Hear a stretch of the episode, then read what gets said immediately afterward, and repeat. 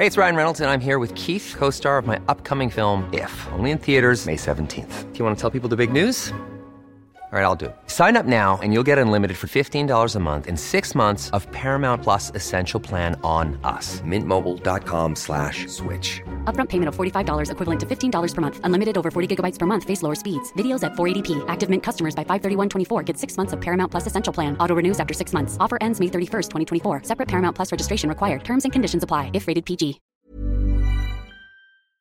Albricias. Podemos propone bajar impuestos. Propone bajarles intensamente los impuestos a las pymes y a la clase trabajadora. Es verdad que a cambio de subírselos a los más ricos, pero al menos propone bajar impuestos a la clase trabajadora y a las pymes. ¿Es así o es otro mensaje propagandístico de Podemos? Veámoslo. En muchas ocasiones ya hemos explicado que cuando la izquierda habla de subir los impuestos a los ricos para así redistribuir las cargas fiscales, que las clases medias y las rentas bajas paguen menos y los ricos paguen mucho más, en realidad es simplemente una excusa para subirles los impuestos a todo el mundo o al menos para mantener los impuestos muy altos al conjunto de la sociedad con la excusa de que los ricos ahora pagan más, pagan de verdad, entonces el resto de la sociedad ya puede dormir tranquila por muchísimos impuestos que estén pagando. Sin embargo, creo que pocas veces esta advertencia ha resultado tan ilustrativa como en la última proposición no de ley que acaba de presentar Podemos en el Congreso de los Diputados para redefinir las bases del sistema fiscal español. Pablo Echenique, que es uno de los dos promotores de esta iniciativa, nos la resumía del siguiente modo. Hoy hemos registrado en el Congreso una iniciativa para llevar a cabo una reforma fiscal integral. Vamos, que van a poner patas arriba el sistema fiscal español. ¿Para qué? Que baje los impuestos a pymes y gente trabajadora y los suba a las eléctricas, a las grandes fortunas y a las grandes corporaciones aquí el texto completo. Es decir, que piensan reconstruir enteramente, integralmente, el sistema fiscal español para cambiar las cargas, para que los ricos y las grandes empresas paguen mucho más y para que las clases trabajadoras y las pymes paguen mucho menos de lo que están pagando ahora. Bueno, oye, pues si al menos Podemos propusiera bajar de manera muy intensa los impuestos a buena parte de la población española, a las clases trabajadoras, a las pymes, pues desde luego no sería la reforma fiscal que a mí me gustaría, que es una reforma fiscal donde se bajen todos los impuestos a todo el mundo, pero tendría cierta línea de defensa, un incremento de la progresividad fiscal, subimos los impuestos a unos y se los bajamos a otros. Bien, veamos si esto es así. Leamos cuáles son las 10 medidas que plantea Podemos para reformar integralmente, recordemos el adjetivo, integral, el sistema fiscal español. Primera medida, acercar la tarifa de la base imponible del ahorro en el IRPF a la tarifa de la base imponible general. Esto no supone una bajada de impuestos, ni a las clases medias, ni a las clases trabajadoras, ni a las rentas altas, ni a las muy altas. Supone trasponer un esquema más agresivo de fiscalidad el de la base general del IRPF a la base fiscal del ahorro. Por tanto, no se bajan impuestos, sino que por este lado se suben. Sigamos. Segunda medida, reforzar la progresividad del impuesto sobre la renta de las personas físicas, el IRPF, legislando nuevos tramos con mayores tipos impositivos para las rentas superiores a los 120.000 euros.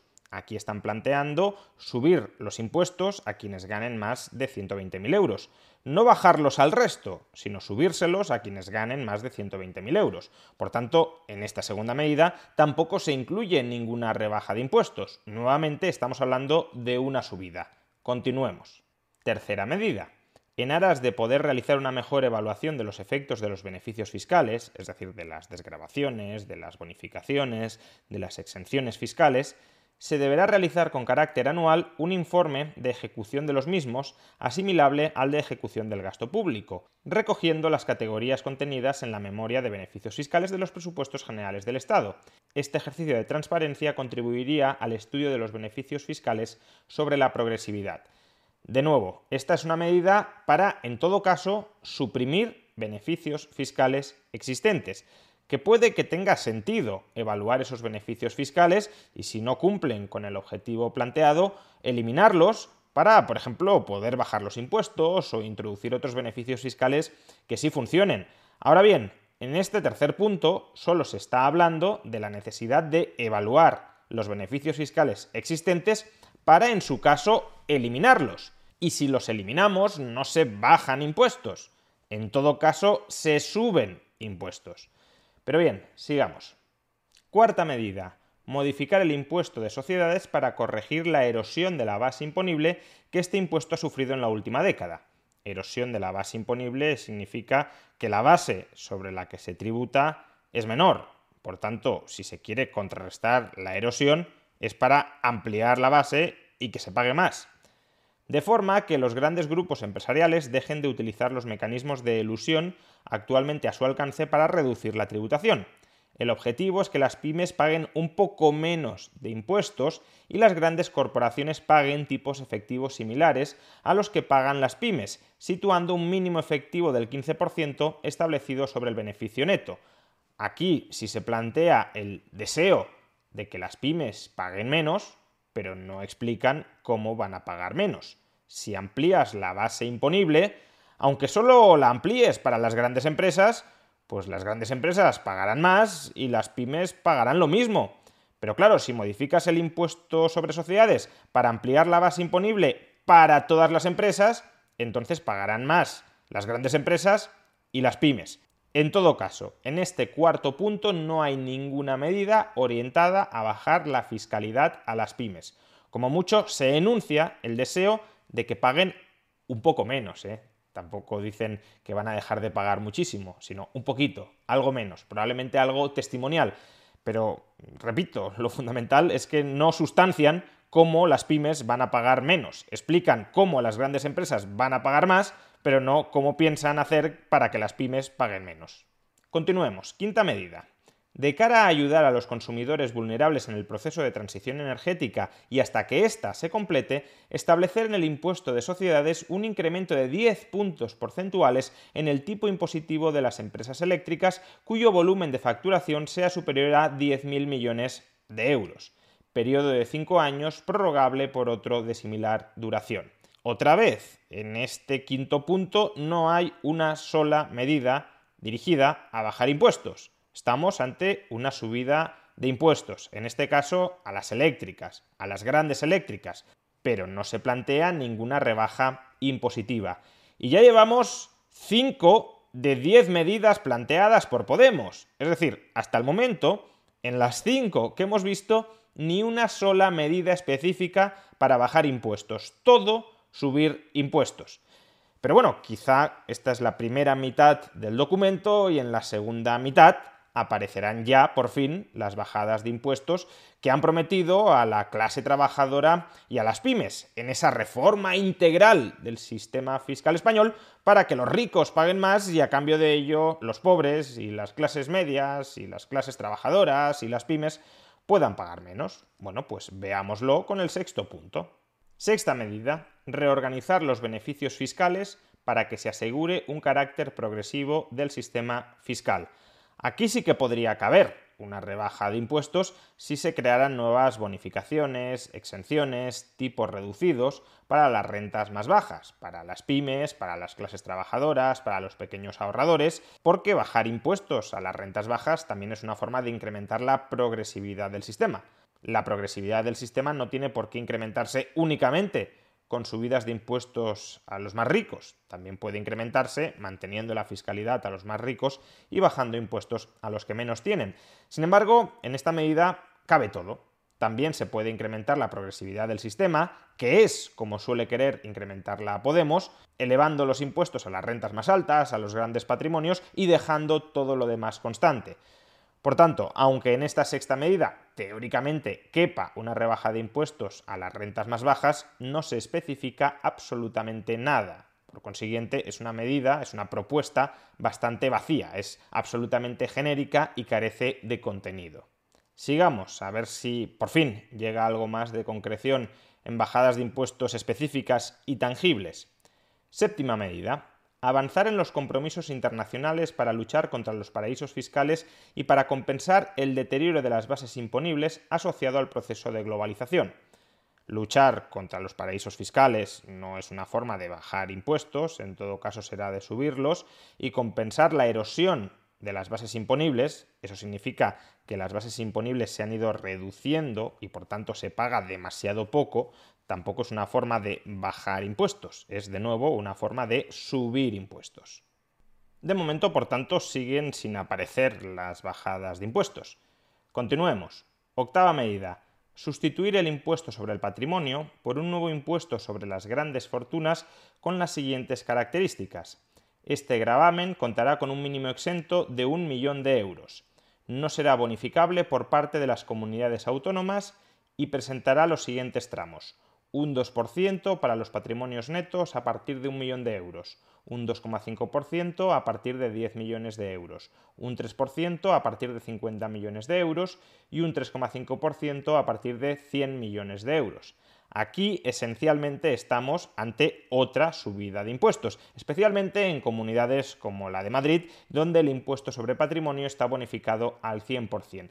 Es verdad que en algunos casos podría haber una pequeña, muy pequeña rebaja de impuestos, porque actualmente la configuración nacional del impuesto sobre patrimonio deja un mínimo exento de 700.000 euros y Podemos lo incrementa a un millón de euros pero con esa diferencia bastante pequeña a efectos prácticos, estamos ante una nueva brutal subida de impuestos, no ante una bajada que vaya a beneficiar a clase trabajadora o pymes. Sigamos a ver si por fin encontramos esa reforma integral del sistema fiscal español que lleve a una apreciable bajada de impuestos, a un apreciable alivio fiscal para clase trabajadora y pymes. Novena medida. Reducir el IVA a los productos de higiene femenina, a las peluquerías y a los productos veterinarios al tipo super reducido. Aquí tenemos una rebaja de impuestos. Por fin, una medida más o menos concreta, más o menos específica. Lo que pasa que, claro, vender esto como una gran rebaja de impuestos a las pymes y a la clase trabajadora, pues como que suena un poco a chiste pero quizá es que se complemente con una décima medida donde se contendrán, por fin, ya esas fortísimas rebajas de impuestos para las clases medias, para las clases trabajadoras, para las pymes, que nos ha prometido Podemos a cambio de subir todos los otros impuestos. A ver si es verdad que en este décimo punto, por fin, aparecen contundentes disminuciones fiscales. Décimo y último punto mejorar nuestra fiscalidad ambiental reforzando el principio de quien contamina paga, haciendo un mayor hincapié en la producción y no en el consumo, evitando que cualquier impuesto verde afecte al bolsillo de la clase trabajadora. Aquí hay dos partes. La primera es una clara subida de impuestos verdes, de fiscalidad medioambiental. Pero en la segunda parte nos plantean que hay que evitar que los impuestos caigan sobre el bolsillo de la clase trabajadora. Si esto fuera así, estaríamos desde luego ante una cierta rebaja de impuestos para la clase trabajadora. Pero aquí hay dos problemas. El primero es que si tú aumentas los impuestos a la producción, esos impuestos se terminan trasladando al consumo, se terminan trasladando al precio. Por tanto, quizá la clase trabajadora deje de pagar directamente un impuesto, pero empezaría a pagarlo indirectamente. Y el segundo problema es de credibilidad. El gobierno del que forma parte Unidas Podemos, ya ha subido en varias ocasiones impuestos verdes que afectan al bolsillo de los ciudadanos, de las clases trabajadoras. Por ejemplo, impuestos al plástico. Y a su vez el gobierno también ha promovido un incremento de la fiscalidad sobre el diésel que finalmente no ha salido adelante no porque Podemos se haya opuesto, sino porque se opuso el PNV en el Congreso. Por tanto, esto más bien suena a que Podemos quiere crear nuevos impuestos verdes y lo que está diciendo es que los nuevos impuestos verdes que creará no afectarán tanto al bolsillo de la clase trabajadora. No que se vayan a quitar impuestos verdes actualmente existentes, sino que los nuevos que se creen, esa mejora de nuestra fiscalidad ambiental, mejora de fiscalidad en el lenguaje de Podemos es incremento de la fiscalidad, que esa mejora no perjudicará directamente, ya hemos visto que indirectamente puede que sí, no perjudicará directamente a la clase trabajadora. Pero repito, eso no significa que se les vayan a quitar impuestos verdes ni a las pymes ni a los trabajadores. En definitiva, de 10 propuestas fiscales de Podemos para supuestamente reformar integralmente el sistema impositivo español, solo hay una concreta que rebaje impuestos a la clase trabajadora y a las pymes, que es rebajar el IVA de las peluquerías, de los productos de higiene femenina y de los productos veterinarios, y se acabó. Eso es todo lo concreto, lo tangible que plantean para mejorar la situación fiscal de los trabajadores y de las pymes. Todo lo demás son propuestas de subidas de impuestos bastante concretas y deseos, generalidades, sobre bajadas de impuestos verdes o en beneficios fiscales a las clases trabajadoras y a las pymes, pero sin concretar nada y dejando en todo caso la puerta abierta a que no se planteen porque como ya hemos mencionado, se puede mejorar la progresividad de los beneficios fiscales sin incrementar los beneficios fiscales de las rentas bajas, o se pueden crear nuevos impuestos verdes que graben la producción y que no afecten a las clases trabajadoras, pero sin retirar ninguno de los que actualmente existen ni si les afectan. De hecho, es que en el propio espíritu de la proposición de ley, en la exposición de motivos, encontramos la razón por la cual Podemos no puede bajar los impuestos a las clases trabajadoras y a las pymes. ¿Cuál es el objetivo de esta reforma integral del sistema fiscal español? Lo dicen en la exposición de motivos. Llevar a cabo una ambiciosa reforma fiscal que permita reducir la brecha de ingresos públicos de entre el 7% del PIB y el 9% del PIB según el año y con carácter estructural que España mantiene con respecto a la media europea. Es decir, lo que quieren es recaudar 9 puntos más de PIB con estas medidas, que no se llega ni de lejos, ni siquiera a la mitad. Pero da igual, si lo que quieren, a lo que aspiran, es a recaudar muchos más impuestos, evidentemente lo que no pueden hacer es subir los impuestos a las rentas altas y toda esa recaudación destinarla a bajar impuestos a las rentas bajas. No es ese su objetivo. Su objetivo es que haya mucha más recaudación en el conjunto del Estado. Y para eso hay que subir los impuestos a las rentas altas y como poco mantener los impuestos, mantener la carga impositiva al resto de rentas. En realidad también y sobre todo habría que subir los impuestos a las rentas medias y a las rentas bajas si es que se quiere quiere conseguir ese aumento de la recaudación que plantea Podemos. Obviamente yo no quiero conseguirlo y por tanto no habría que subir impuestos a nadie. Pero si alguien lo quiere conseguir, hay que subir impuestos a todo el mundo, rentas altas, medias y bajas. Y ese es el objetivo de Podemos. Y por tanto, cuando Echenique nos dice en Twitter que es una reforma integral para que las pymes y la clase trabajadora paguen menos impuestos, es mentira. Lo que están haciendo es subir los impuestos a los ricos para, primero, justificar la brutal fiscalidad que recae sobre las rentas medias y las rentas bajas y más adelante, posteriormente, incrementar todavía más esa brutal fiscalidad sobre las rentas medias y las rentas bajas, diciéndoles, pero no os quejéis, que ya les hemos subido los impuestos a los ricos, no estáis solos pagando impuestos, todos pagamos impuestos para sostener este gigantesco Estado, no se libra nadie de pagar impuestos, por tanto, no tenéis motivo de queja, no tenéis motivo de protesta, aunque dupliquemos, tripliquemos o cuadrupliquemos, por ejemplo, las cotizaciones sociales a los autónomos, que también son clase trabajadora, pues no os preocupéis, que eso está justificado porque ya les hemos subido los impuestos a los ricos. Repito, el objetivo de subir impuestos a los ricos no es recaudar mucho más porque no se recauda mucho más. El objetivo es justificar el sablazo actual y el que viene sobre el conjunto de la población.